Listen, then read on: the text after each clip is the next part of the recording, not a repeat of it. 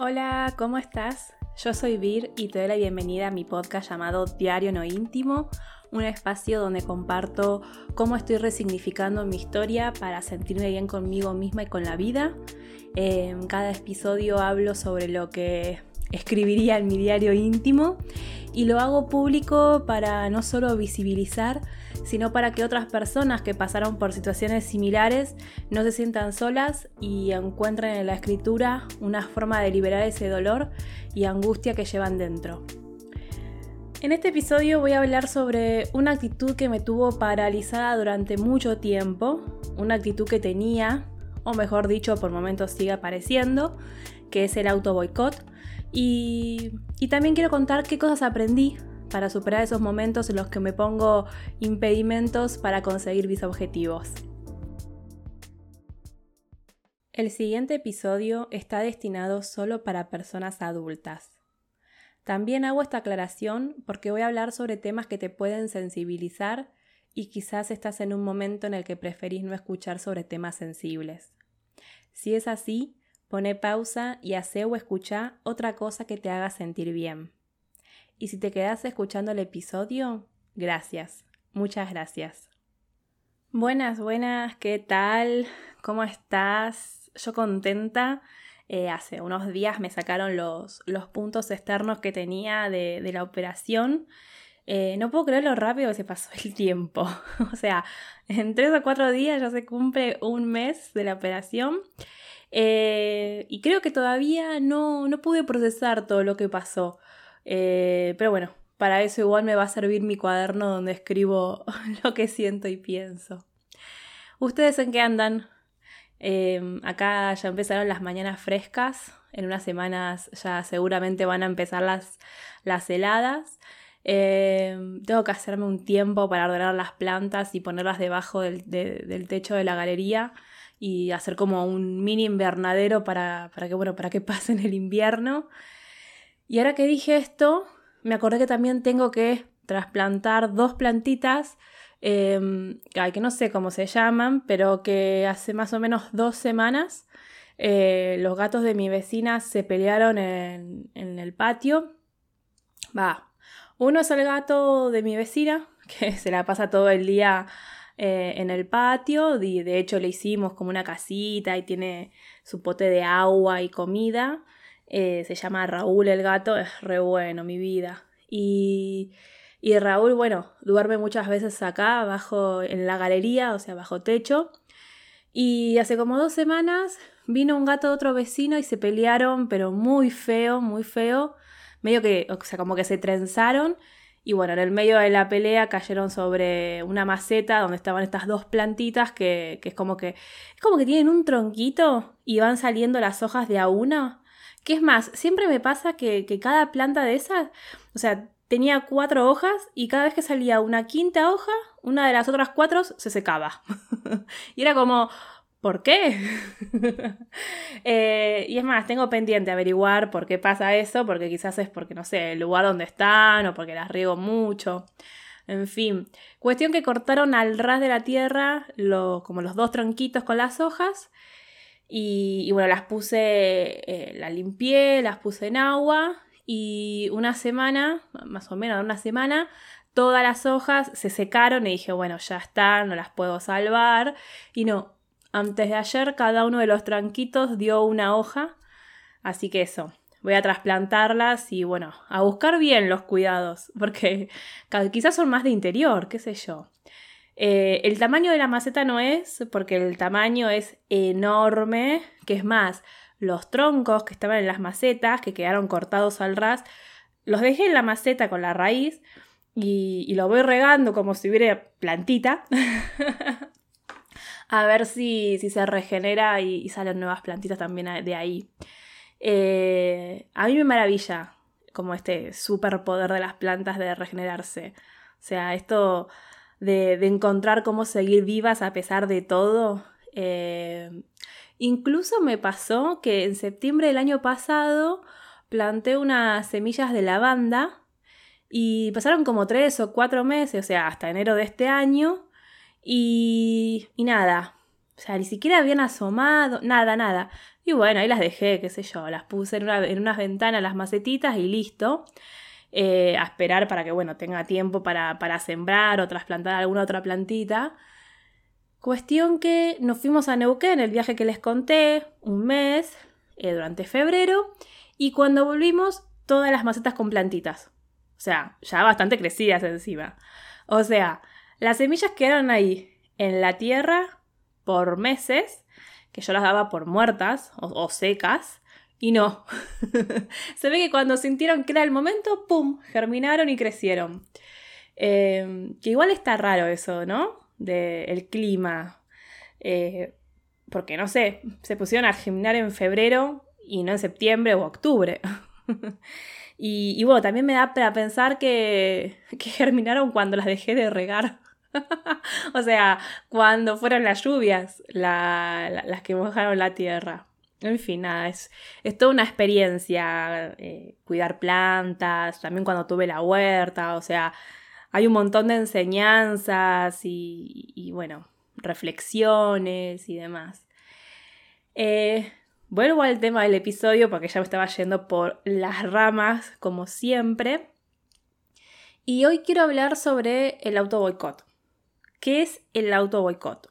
O sea, básicamente el auto boicot es ponernos impedimentos o ir en, ir en contra de nuestros propios deseos y necesidades eh, sin, y, esto no nos permite avanzar en nuestros objetivos y proyectos. O sea, es ponernos trabas, o sea, ponerse trabas a una misma y, creer firmemente que no vamos a ser capaces de alcanzar aquello que deseamos. Eh, es algo complejo, porque involucra diferentes cosas que hacen que termines autoboicoteándote. O sea, a mí me ayudó mucho a conocer de qué se trataba el auto boicot, de dónde viene, por qué para algunas cosas eh, no me auto boicoteo y para otras sí. Eh, entender cómo, cómo, es todo el proceso, ¿no? Que me llevó a tener esa conducta de auto boicot. Que, bueno, eso también me sirvió para, para hacer como el camino inverso. O sea, que en verdad no sería el camino inverso de volver sobre mis pasos, ni tampoco es que es inverso. O sea, es una forma de decir. ya me estaba trabando sola. Em, el año pasado, el 2021, creo que era marzo o abril, eh, que bueno, me había propuesto en marzo soltar eh, el 50% más o menos de los trabajos que tenía para un cliente que, me demandaba la mayoría de las horas de, mi día a día. Eh, que bueno, me había propuesto justamente eso para empezar a darle más tiempo a llevar adelante este proyecto. Y me encontré con miedos, dudas y, y comencé como a darme cuenta que estaba ocupando mis tiempos libres con otras cosas que no tenían que ver con el proyecto. Y claro, o sea, el primer mes te lo entiendo porque me estaba acomodando y ya en abril era como, bueno, tengo que empezar por algo y ese empezar era con, bueno, esto no porque no me gusta cómo quedó, porque quiero que quede como tal cosa. Y, y quizás esa tal cosa se trataba de, no sé, una superproducción, o sea, no sé, una web o un podcast que estaba patrocinado por Spotify o, o por Evox y qué sé yo. comparándome con, con, con producciones, ¿no? Y uno de esos arrebatos de angustia me, me crucé con, me acordé y, justo eh, con Angie, una amiga, que durante eh, el año 2020 hizo un taller, un taller sobre auto boicot. Entonces, bueno, yo a Angie la conozco hace años y hemos tenido largas tardes y noches hablando sobre temas relacionados a traumas, inseguridades, autoestima. Entonces, cuando me acordé que ella había sacado ese taller fue como, bueno, Angie tiene la receta, así que le voy a preguntar. Y justo le escribí cuando ella estaba con la preventa de su primer libro y tenía como algunos problemas con, con su WordPress, con su blog. Y me dijo para que la ayude. Me dijo, ay, quería pagar y bueno, yo no, porque es mi amiga, qué sé yo, en fin. terminamos arreglando que yo le solucionaba los problemas técnicos y le armaba la landing page para la preventa de su libro, a cambio de el acceso a su taller de autoboicot que justo lo iba a dar a mitad de mayo. Eh, porque yo como que ya me había, yo ya había descubierto que lo que me estaba pasando era autoboicotearme para no empezar con mi proyecto, por más que sea algo que eh, necesitaba hacer por estar relacionado con, esto de que siento que le da sentido a mi vida. O sea, para mí eh, empezar con este proyecto era como algo muy importante para mi bienestar emocional.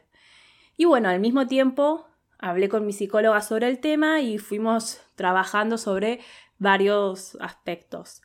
Eh, lo primero fue trabajar la autoexigencia. Eh, fue poner como en contexto mi situación de ese momento para poder tener una visión compasiva. Porque yo acababa de tomar una decisión muy importante y esperada por mí, pero que al mismo tiempo, o sea, esa decisión se había llevado puesta, puesto toda la planificación que había pensado para el 2021. Porque yo iba a dejar a ese, a ese cliente de a poco durante todo el 2021 eh, ya les digo, o sea, me había hecho como etapas por trimestres, qué tipos de, trabajos y tareas dejaba, qué sé yo. Eh, y al final comencé febrero diciendo que bueno, que para marzo dejaba el 60-70% de todo y, lo peor eh, o lo mejor, depende cómo quieras verlo, yo no tenía un plan B. que ahora que lo pienso es como, dale, Vir, o sea, después del 2020 y la pandemia todavía seguís planificando sin plan B. y bueno, sí, en parte sí, qué sé yo. y, y para mí la estabilidad es muy importante, o sea, la estabilidad emocional, digo, porque soy muy sensible a cualquier cambio que me pueda producir angustia o ansiedad y ahí, ¡pum!, o sea, me voy directo al extremo que siempre digo, el de la desesperanza, creer que nada tiene sentido y que todo es una mierda y que no vale la pena. Entonces, lo primero fue como bajar la autoexigencia y ver, y ver mi situación con una mirada compasiva de que las cosas se dieron como se dieron y que lo importante es que yo estaba bien. Que, que sí, por ejemplo, no sé, el 10 de marzo dejé el 60-70% de mis trabajos era muy exigente pensar que el 11 de marzo iba a estar al 100% con mi proyecto. Y también, ya sea el 21 de marzo o el 31, o sea, había pasado un huracán por mi vida y antes de ponerme a construir algo, o sea, era como que tenía que ordenar todo lo que había volado por todos lados, ¿no? Y, y bueno, para trabajar la autoexigencia fue clave la escritura, porque la autoexigencia en mi caso viene de las frases que, bueno, me, digo a mí misma a través de mi voz interna, ¿sí? Lo que hablé en los episodios anteriores. Eh, entonces me acuerdo que esos días eh, me la pasé escribiéndole a mi voz interna, o sea, escribiendo a mí misma, en verdad, de cómo quería que me trate, de qué necesitaba, de qué frases o creencias me, me hacían mal, que me las repita una y otra vez. Y, y así a poco fui escribiendo sobre qué cosas podía empezar a hacer para darle vida al proyecto. Y, y en esto del auto boicot juega un papel muy importante el tema de los pensamientos, sobre todo los pensamientos negativos, eh, como el no voy a poder o no va a salir bien, y, creencias, no sé, del tipo, eh, para poder hacer un, podcast, primero tengo que hacer estos 15 cursos y talleres para reforzar los conocimientos que tengo. Eh, y, y lo otro que entendí fue el motivo por el cual nuestro cerebro, o sea, nuestra mente, se porta de esa manera. Y es porque el cerebro, el cerebro tiene como una función principal, o sea, entre, entre tantas otras funciones principales, pero una de esas es evitarnos malestar y protegernos de situaciones que nos provoquen malestar. Y la otra función es buscar aquellas cosas que nos provoquen placer. El tema es que cuando tenés, por ejemplo, pensamientos negativos que te hacen sentir angustia o ansiedad, el cerebro le da mucha importancia a esos pensamientos negativos, o sea, en el sentido de que va a querer que no aparezcan, pero al mismo tiempo es imposible evitar que aparezcan pensamientos negativos. Entonces, ¿qué hace el cerebro? Te mantiene alejada de aquellas cosas, de aquellas situaciones que identificó que hacen aparecer esos pensamientos negativos y ese malestar emocional. O sea, si te lo pones a pensar de una forma consciente, como abstrayéndote de, que es algo que te pasa a vos, y claro, te dan una gana de abrazar al señor cerebro y agradecerle por querer protegerte. Eh, pero el tema es que cuando el señor cerebro toma decisiones basándose en desequilibrios cognitivos, creo que es el término que se usa en psicología, eh, ahí es cuando empieza el problema. Y entonces esto que les contaba recién, o sea, el cerebro ya identifica como sufrimiento cualquier cambio o incomodidad. Y, y seamos realistas. La vida es un cambio constante y los cambios traen incomodidad por más de que sean buscados y deseados. Pero bueno, el trabajo del señor cerebro, que, como digo, es la búsqueda de bienestar y, de evitar malestar, eh, termina provocando actitudes auto-boicoteadoras que impiden que logremos nuestros proyectos, o sea, nuestras metas, nuestros deseos. Porque aparte, el placer que busca el señor cerebro es un placer rápido que nos haga sentir placer eh, lo más rápido posible. Por eso, por ejemplo, eh, yo detecté que frente a, a, la frustración y malestar que sentía por mi propia autoexigencia, mi cerebro me generaba unas enormes y urgentes ganas de comer harinas y dulces. Y esto lo podemos llevar a cualquier cosa que nos cause placer o que funcione como una recompensa. Que por ejemplo es lo que sucede con las redes sociales, que paréntesis, ¿vieron el documental de Netflix sobre el dilema de las redes sociales?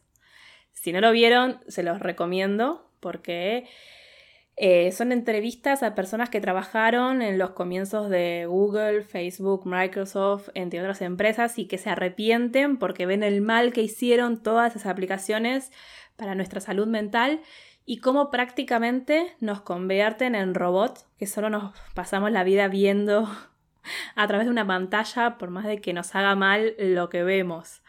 Eh, porque también habla de esa temática. No me acuerdo si es ese documental u otro ahora.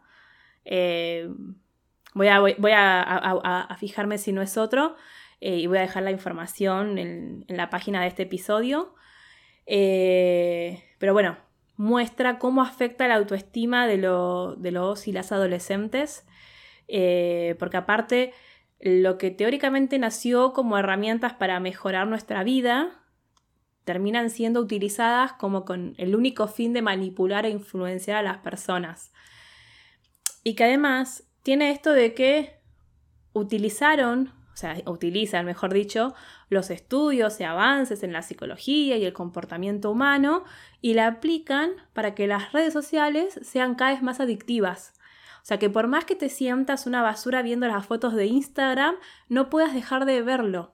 O sea, los me gusta, los colores, las animaciones, las notificaciones, son todas cosas que el cerebro termina como captando que son recompensas inmediatas y por eso son adictivas. Eh, ay, sí, me pongo así porque es un tema que a mí me interpela muchísimo. Porque de hecho cuando empecé a ver estos efectos en las personas hace unos años, cuando todavía no se hablaba de esto, eh, yo lo veía porque para mí las redes sociales eran mi trabajo. O sea, cuando salió Instagram, yo me abrí un Instagram para usarla de forma comercial, por así decirlo. O sea, porque abrí un Instagram para el blog de viajes, seguir compartiendo fotos y demás, eh, pero con un fin más allá de el disfrute de compartir el viaje, sino también para que, por ejemplo, no sé, empresas de excursiones nos inviten, también hoteles. Y, y me acuerdo más o menos 2014, 2015, que fue cuando empecé a, a profesionalizarme, cuando todavía ni se hablaba de community manager, o sea, se conocía el término y se hacían los cursos para eso, pero era una palabra conocida entre las personas que, trabajábamos en comunicación en medios digitales y, redes sociales. Y, bueno, ya desde ahí para mí entrar a Facebook, a Instagram, era para trabajar. Y trabajar es un embole, seamos sinceras. Entonces yo en mis ratos libres, o sea, los ratos de ocio, lo que menos quería era entrar a una red social. O sea, de hecho, por culpa de esto, de trabajar en redes sociales de, empresas, dejé de lado las redes sociales del blog de viajes y me costaba como arrancar con las redes sociales de, este proyecto. Eh, porque como digo, o sea, en mis tiempos libres lo que menos quería era meterme a Instagram, que es algo que igual me sigue pasando ahora. Em, pero bueno, todo esto para decir que por lo menos agradezco que mi cerebro no asocia eh, algo placentero el hecho de, entrar a Instagram o a TikTok y pasarme tres horas viendo contenido así que se me pase sin darme cuenta. Eh, o bueno, por lo menos no esa época en la que trabajaba, no sé, con 10 cuentas diferentes de clientes y empresas. Eh, que bueno, que en parte cuando empecé a leer sobre esto de las redes sociales y al mismo tiempo me acuerdo que fue eh, principio del 2019 creo, más o menos, que, había terminado de hacer como un mega curso sobre copywriting y escritura persuasiva o publicitaria y, y me empecé a sentir como sucia. empecé a sentir que estaba como siendo parte de algo que no me gusta y que no va de la mano con mis valores. O sea, eso de estar investigando cuáles son los puntos de dolor de las personas, del público objetivo de un cliente, eh, para justamente eh, darle de lleno a esos puntos de dolor y manipular e influir en las personas para, no sé, que compren o consuman determinadas cosas que capaz ni necesitan. Y cuando empecé a dar cuenta de eso fue como, no, no, no, no me gusta esto. Eh, porque empecé a sentir que, a medida que, descubría esos puntos de dolor de las personas, eh, más que meter como el dedo en la llaga, eh, nada, me nacía como esa cosa de, si tuviera a la persona enfrente, abrazarla y curar esos puntos de dolor. Muy naif lo que estoy diciendo, ya sé, pero bueno, por eso en parte también tomé la decisión de dejar de trabajar como social manager y de escribir textos para publicaciones de servicios o productos eh, que yo no contrataría, ni consumiría, ni, recomendaría. Eh, pero bueno, volviendo al tema del episodio, porque me volví a ir por las ramas, pero de las recontra ramas esta vez, eh, estaba hablando de... Ahí está, el cerebro el señor cerebro saboteador, que tiene una tarea muy importante entonces, que es evitarnos el malestar y buscar la, satisfacción a corto plazo. Y esto es dejando de lado la, parte racional, ¿no? Eh, por eso para mí fue muy importante trabajar con mi psicóloga justamente en racionalizar el proceso del autoboicot, como dejarlo expuesto y en evidencia. Eh, porque me ayudó a, no ser exigente y cruel conmigo misma, de decir, eh, ah, ¿ves cómo te manipulan y no te das cuenta? Eh, eso es porque no servís para nada. entonces, en vez de, decirme eso, ser compasiva y decir, ah, bueno, ahora entiendo todo y entiendo también que, bueno, este proceso de desarmar el cerebro saboteador va a llevar tiempo, esfuerzo. Dato nerd que aprendí y que amo, porque si hay algo que me da años de vida es aprender datos nerd, o sea, totalmente randoms aparte. O sea, todo lo que sea conocimiento y aprender, eso es lo que me da placer inmediato. bueno, la cosa es así. En el cerebro tenemos, por un lado, el sistema límbico, que está guiado por nuestros impulsos, y es la parte que nos lleva a tomar decisiones impulsivas y bueno, esto de pensar en el corto plazo, eh, que también se encarga de regular las, emociones, eh, fue Paul MacLean, que es el que bueno, presentó este estudio en la década de los 60, que observó que todo en el sistema límbico es agradable o desagradable. Es decir, el cerebro que busca que sobrevivamos, es como su tarea principal, se rige en evitar el dolor, o sea, lo desagradable, y buscar una forma recurrente de placer que es lo agradable. Eso por un lado. Y por otro lado está nuestra parte racional, que es la que está ubicada en nuestra corteza prefrontal, lo que también se conoce como neocórtex, que es la que gestiona nuestros pensamientos lógicos, la que resuelve problemas, analiza lo que es mejor para nosotras y hace mm, todas las actividades que nos caracterizan como seres humanos, o sea, el lenguaje, el pensamiento avanzado, el razonamiento, eh, en fin. Está entonces. El funcionamiento correcto es cuando nuestra parte racional, o sea, la prefrontal, guía y controla a nuestra parte impulsiva, que es la límbica. Y ambas están como en un equilibrio, ¿no? Que es lo que se llama tener autocontrol. ¿Y qué es el autocontrol? Y con esto termino la parte nerd, ¿eh? Pero es importante también saberlo. El autocontrol es la habilidad que nos permite regular las emociones, pensamientos, comportamientos y deseos que tenemos ante los impulsos. Y claro, ¿por qué es importante el autocontrol? Porque es necesaria esta habilidad para cumplir metas y alcanzar ciertos objetivos. Entonces, cuando no tenemos autocontrol y cuando la parte límbica de nuestro cerebro domina nuestra vida, termina pasando que procrastinamos y tomamos decisiones basadas en los impulsos de gratificación y, recompensa inmediata y eh, evitamos la incomodidad de lo que tenemos que hacer. Y además, como si todo esto no fuera suficiente, aparece el tema emocional y la relación del autoboicot con los miedos, ¿no? Miedo al cambio, miedo al fracaso, miedo al éxito, que también existe.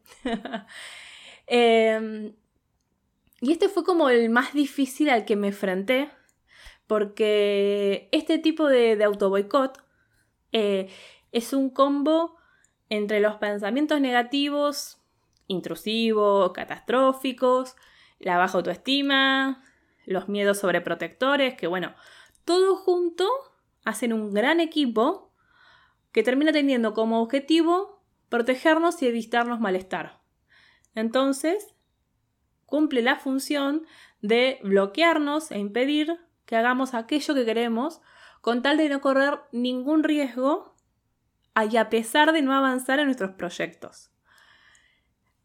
Entonces entendí que para dejar de auto boicotearme, lo primero que tenía que hacer era trabajar en mi autoestima, en el tema de los pensamientos negativos y sobre los miedos.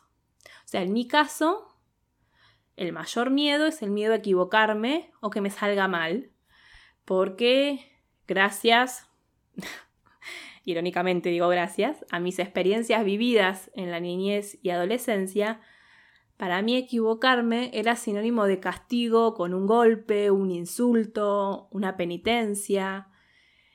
Eh, y que ahí también juega un rol importante el tema del perfeccionismo, que bueno, también tiene que ver con mi niñez y adolescencia, porque si yo no, me sacaba un 9 o un 10, mi padre me pegaba y me castigaba.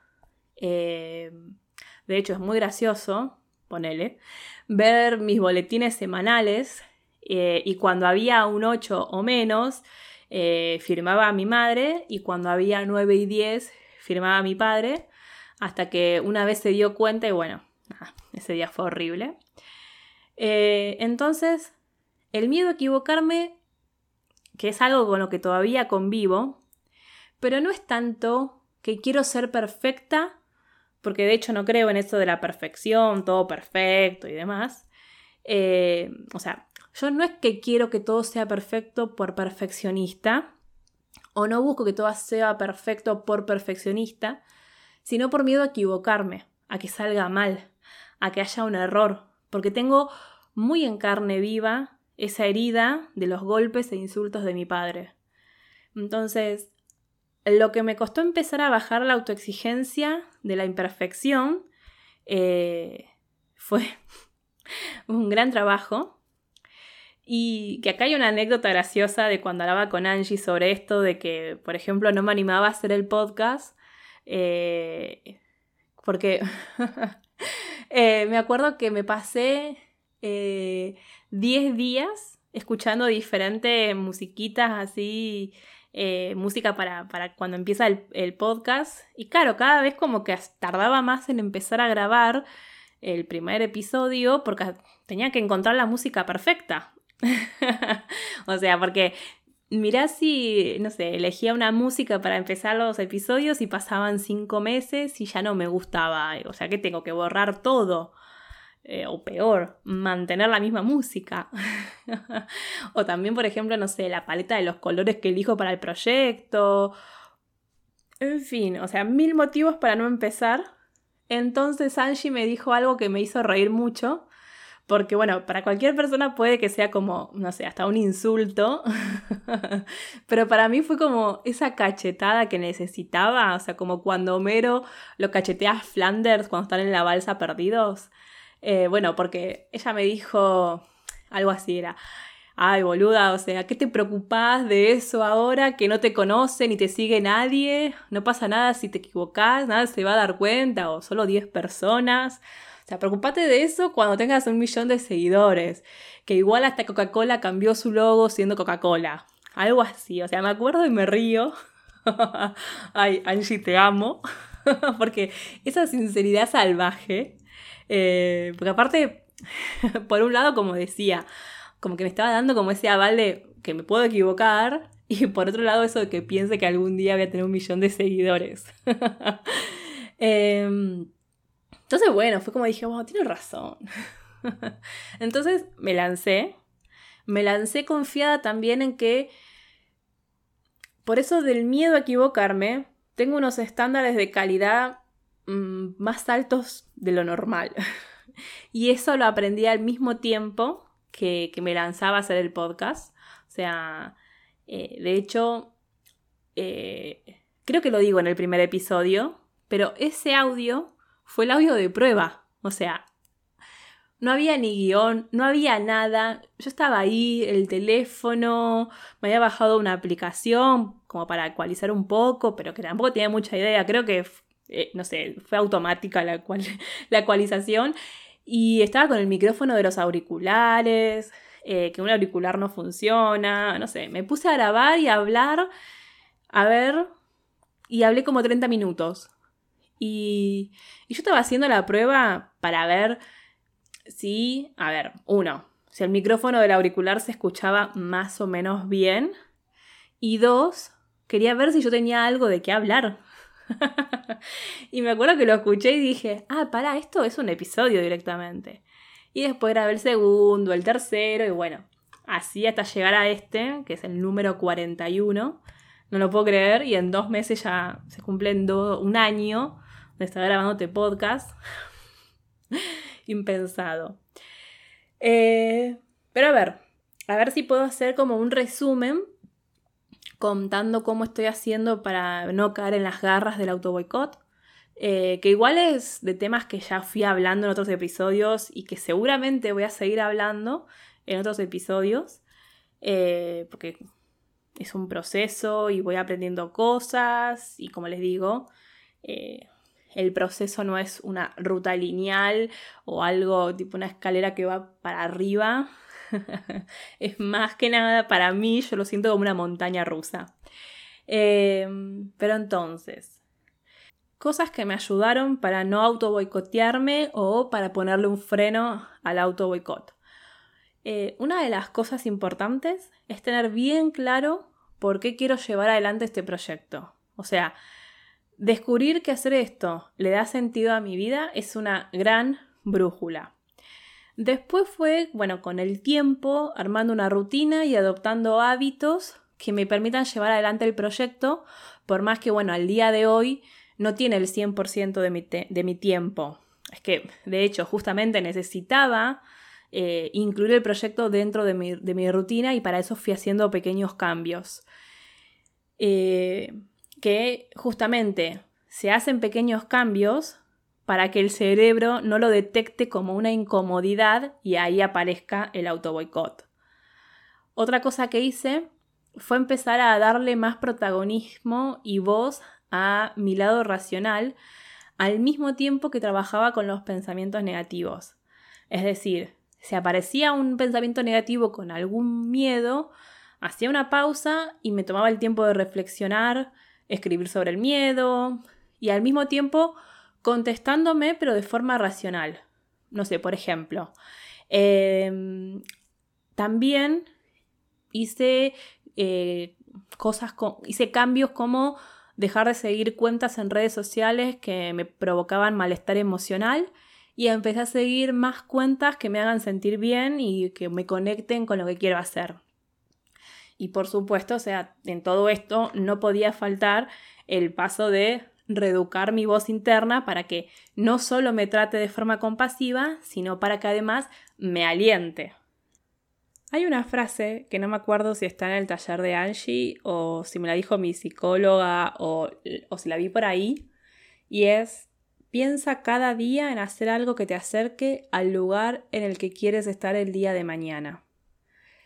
Y el ejercicio de este episodio me costó pensarlo, pero porque, bueno, involucra tantas cosas y al mismo tiempo también cada persona tiene su forma de autoboicotearse y, bueno, dije, bueno, voy a compartir uno de los ejercicios que, hice yo.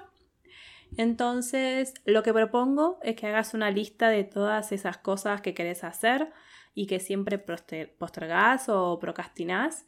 Y al lado escribí cuál es la acción, qué es lo que te da placer inmediato y que siempre preferís hacer antes de ponerte a hacer alguna de las tareas, de las actividades de la primera lista. Puede ser, no sé, quiero aprender inglés, pero como tengo miedo de que se burlen porque no sé pronunciar o tengo miedo a no poder aprender al ritmo del resto, cada vez que estoy por inscribirme termino viendo una serie en Netflix o comprando, no sé, medio kilo de helado. Y, y ahora, hace de cuenta que viene alguien, alguien que conoces y a quien querés, y te cuenta que quiere aprender inglés, pero no lo hace porque tiene miedo a no saber pronunciar o no aprender rápido como el resto de las personas. ¿Qué le dirías? ¿Qué te parece lo que está diciendo? ¿Tiene sentido? ¿Le dirías que tiene razón y que entonces no aprenda inglés? O sea, intenta racionalizar lo más que puedas para ser consciente del mecanismo en el que estás como atrapada para empezar a dejar de estarlo. Y como siempre digo, lo ideal en estos casos es hacerlo acompañada por una psicóloga o un psicólogo porque el auto boicot tiene muchos aristas y es como un gran laberinto por momentos. Y bueno, por hoy dejamos acá. Se hizo súper largo el episodio, ¿no? si llegaste hasta acá, sos una genia o un genio y te súper agradezco porque en serio me hace muy bien hacer este podcast, así que gracias por estar del otro lado y acompañarme. Eh, este próximo viernes o, sábado envío la carta de abril, así que si todavía no te suscribiste al, al newsletter, hazlo desde el link que está en la descripción del episodio. Ya empecé con mi cuenta de TikTok, todavía no me van a ver a mí, porque bueno, queda para otro episodio explicar por qué. Pero igual te invito a que si usas esa red social me sigas. Y bueno, gracias por estar del otro lado. Nos vemos en la próxima. Chau, chau.